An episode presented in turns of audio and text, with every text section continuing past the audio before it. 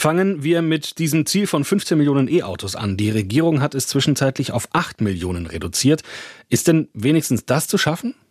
Auch dieses Ziel wird schwierig zu erreichen sein. Ich möchte das mit einer einfachen Rechnung mal deutlich machen. Wir müssten bis 2030 jährlich rund 1,2 Millionen E-Autos in Deutschland neu zulassen. Davon sind wir noch weit entfernt. Wir sind gerade mal ungefähr bei 500.000 Autos, die jährlich zugelassen werden. Also auch werden diese 8 Millionen deswegen ziemlich schwierig sein. Jetzt sah es 2023 aber eigentlich ganz gut aus mit über 520.000 Neuzulassungen von reinen E-Autos. Das waren 12 Prozent plus. Geht es dann dieses Jahr jetzt so weiter und auch die nächsten Jahre, dass es einfach immer mehr wird? Naja, das hängt davon ab, wie sich jetzt der Markt entwickelt, also was auch mit den Förderungen passiert, die ja dann einfach mal Ende des letzten Jahres gestrichen worden sind. Die Hersteller oder viele Hersteller, muss man sagen, sind in die Förderung eingesprungen und fördern zumindest für die Kunden, die kurz vor dem Förderstopp noch ein E-Auto bestellt haben, fördern sie das Auto. Das geht aber alles nur so bis Ende Februar. Was danach passiert, das weiß keiner.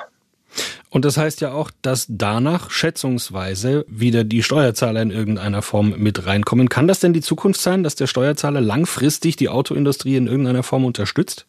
Naja, die Förderung war insofern sinnvoll, als dass die Autohersteller bislang oder die europäischen Autohersteller bislang nicht in der Lage gewesen sind, bezahlbare E-Autos zu bauen. Also wir hatten ja ganz viele E-Autos, die erst so zwischen 35.000 und 40.000 angesetzt haben.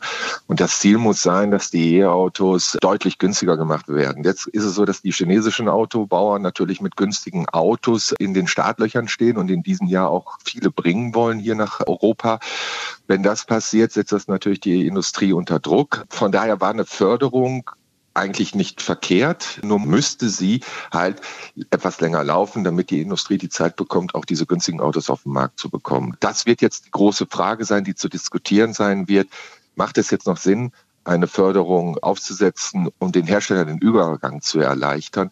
Bislang ist da die Bundesregierung aber zu keiner Information bereit, ob sie das machen will oder nicht. Er sieht es danach aus, dass sie keine Förderung weiter anbieten wird. Und es ist die Frage, die Sie gestellt haben, ist es richtig, dass der Steuerzahler das fördert? Nein, letztendlich muss es der Industrie selber hinbekommen, mhm. marktgängige Angebote zu schaffen.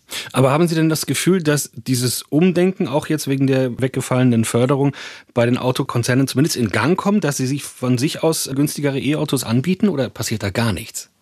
Naja, lange Zeit mussten sie das ja nicht. Es gibt ja die Förderung, die E-Auto-Förderung schon sehr lange in Deutschland. Mhm. Also das sind ja einige Jahre. Und da musste man letztendlich sich diese Gedanken nicht machen, weil es hat dann ja zwischenzeitlich, wenn Sie die Mehrwertsteuer mit draufgerechnet haben, bis zu 10.000 Euro für ein E-Auto gegeben, wenn es dann eben in einer gewissen Preisspanne gewesen ist. Und die konnte man immer von vornherein wieder runterrechnen. Die gab es grundsätzlich. Und warum sollte sich dann ein Hersteller da groß Gedanken darüber machen? Jetzt müssen sie sich die Gedanken machen und das tun sie auch. Nur brauchen sie jetzt eine gewisse Zeit, bis sie die günstigen Modelle bringen. Das muss man nicht entschuldigen. Letztendlich hat da auch die Industrie so ein bisschen zu lange zugeschaut. Nur jetzt bekommen sie halt den Druck aus Fernost und der könnte unter Umständen sehr hart werden. Schauen wir noch auf eine positive Seite, nämlich auf die Ladeinfrastruktur in Deutschland. Die hat im vergangenen Jahr um 40 Prozent zugelegt. Stehen denn diese Säulen auch dort, wo sie tatsächlich gebraucht werden?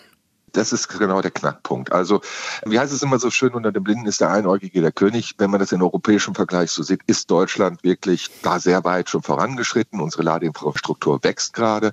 Nur hat man in den letzten Jahren das doch ein bisschen blind getan alles. Also die Ladesäulen sind an Orten teilweise entstanden, wo es nicht immer sehr sinnvoll war, da eine Ladesäule aufzustellen. Ne? Und jetzt geht man nach einem gewissen Plan vor, an den Hauptverkehrsrouten die aufzubauen, in den Städten an gewissen Punkten aufzubauen, sodass sie für die Autofahrer gut zu erreichen sind. Bislang ist es so, dass wir noch von diesem etwas unsortierten Netz der letzten Jahre zehren, aber in den nächsten Jahren wird das immer besser werden. Also da tut sich wirklich was.